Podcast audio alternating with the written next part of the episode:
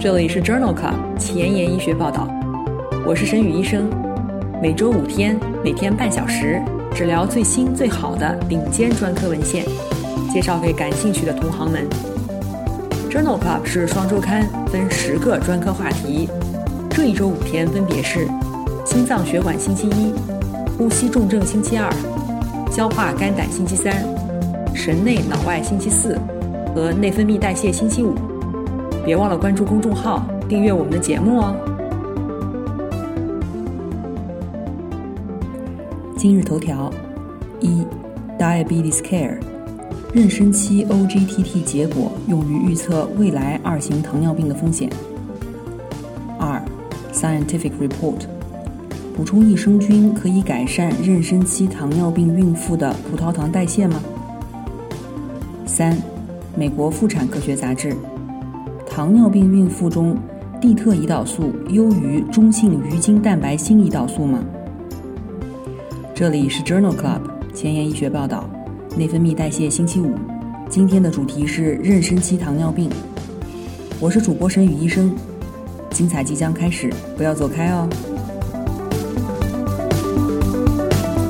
今天的临床实践，我们首先来看一看妊娠期糖尿病的特点。妊娠期伴有胰岛素抵抗。主要是由于胎盘分泌的致葡萄糖激素所导致，这其中包括了生长激素、促肾上腺皮质激素释放激素、胎盘促乳素和黄体酮。当胰腺的功能不足以克服妊娠状态相关的胰岛素抵抗时，就会出现妊娠期糖尿病。主要的后果是增加子痫前期、巨大儿、剖宫产及这些情况的相关并发症。主要的危险因素包括糖耐量受损，或者是妊娠期糖尿病的病史、糖尿病家族史、妊娠前 BMI 大于等于三十公斤每平方米、成年早期和两次妊娠之间体重明显增加，或者是最初十八到二十四周体重增加过多、妊娠年龄大于二十五岁、有过不明原因的晚期流产，或者是分娩畸形儿。其他引起糖尿病的情况，比如代谢综合征、多囊卵巢综合征、高血压或者正在使用糖皮质激素。降低妊娠期糖尿病风险的方式包括妊娠前减重、妊娠前和妊娠早期锻炼、健康膳食以及戒烟。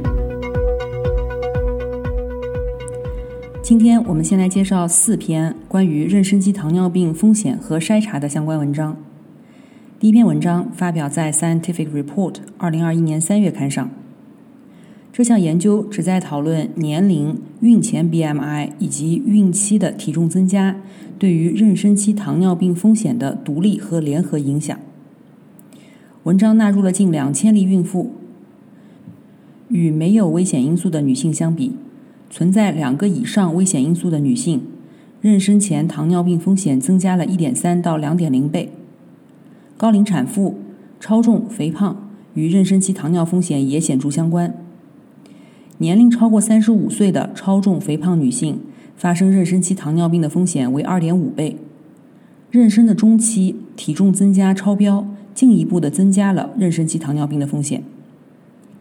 在妊娠早期和中期，年龄和 BMI 是妊娠期糖尿病的独立危险因素，但是。妊娠期体重增加的幅度不是独立危险因素，因此这项回顾性队列研究认为，有必要关注怀孕前的 BMI 和怀孕期间的体重增加幅度，以改善妊娠的结局。下面这篇文章着重讨论了在中国人群当中，孕前和孕早期因素与妊娠期糖尿病风险之间的关系。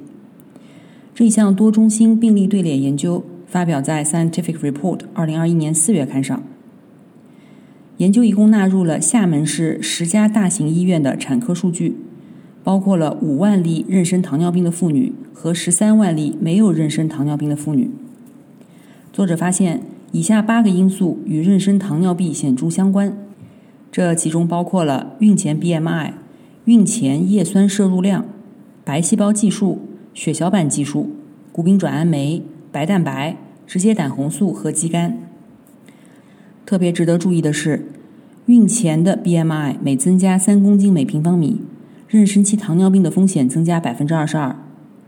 孕前摄入叶酸可以使妊娠期糖尿病的风险降低百分之二十七。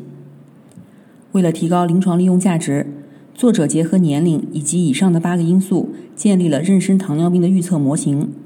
这个模型的预测准确度达到百分之八十七。因此，这项研究确定了八个孕前、孕早期与妊娠糖尿病相关的危险因素。使用这些危险因素建立的预测模型，用于预测中国人群当中孕晚期妊娠糖尿病的准确率超过了百分之八十五。目前有研究认为，妊娠早期腹部内脏脂肪的深度可以用于预测妊娠糖尿病的风险。同样是在《Scientific Report》二零二零年二月刊上发表了一项前瞻性的队列研究，纳入了五百多例产妇。在妊娠十四周左右进行腹部内脏脂肪深度的测量，然后在第二十四到二十八周进行妊娠糖尿病筛查。在这五百多例孕妇当中，有八十七例女性被诊断为了妊娠糖尿病。腹部内脏脂肪深度每增加一厘米，妊娠糖尿病的风险升高近两倍。在调整了 BMI 和年龄以后，这种相关性仍然存在。进一步的分析提示，腹部内脏脂肪深度用于预测妊娠前糖尿病的曲线下面积为零点七零，这优于孕前 BMI 的预测价值。孕前 BMI 的预测价值曲线下面积仅为零点五七，所以这项前瞻性的队列研究认为，与孕前 BMI 相比，腹部内脏脂肪深度能够更好的预测妊娠期糖尿病。今天分享的第四篇关于妊娠期糖尿病风险的文章，同样也是发表在《Scientific Report》二零二零年十二月刊上。这是一项前瞻性的队列研究，一共纳入了近一千四百例孕妇。作者发现，大于三十五岁的女性当中，发生妊娠期糖尿病的风险是二十五岁以下的女性的五点五倍。在妊娠前三个月。甘油三酯异常的妇女发生妊娠期糖尿病的风险是血脂正常的妇女的二点一倍。使用这些因素建立的列线图可以用于妊娠期糖尿病，曲线下面积为零点七三，敏感度为零点七一，特异性为零点六五。因此，这篇文章建立了一种简单的列线图，用于早期预测妊娠期糖尿病。接下来分享的两篇文章讨论的是妊娠期糖尿病的长期健康危害。患有妊娠期糖尿病的妇女，其心血管疾病的终生风险升高，可归因于妊娠前以及妊娠以后合并心血管危险因素。在《Diabetes, Obesity and Metabolism》杂志二零二一年十月刊上，发表了一项基于人群的队列研究，目的是讨论。怀孕是否会扩大妊娠期糖尿病患者心血管危险因素对于心血管疾病风险的影响？这项研究纳入了近四万例妇女，其中有四千人为妊娠期糖尿病的患者。这项研究发现，妊娠前以及妊娠以后发生妊娠期糖尿病的妇女，糖化血红蛋白、空腹血糖、LDL 胆固醇和甘油三酯均高于对照组。HDL 胆固醇更低，而且孕前妊娠期糖尿病的妇女的糖化血红蛋白、空腹血糖和甘油三酯的年增长率也高于同龄女性。LDL 胆固醇年下降幅度更小，HDL 胆固醇年下降幅度更大。与孕前相比，妊娠期糖尿病妇女产后的糖化血红蛋白年变化率增加了七倍。空腹血糖年变化率增加了三点三倍，但是产后甘油三酯、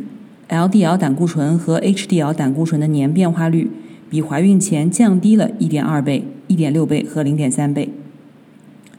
因此，这项基于人群的队列研究认为，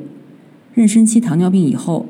此类患者与同龄人之间的孕前血糖波动被放大。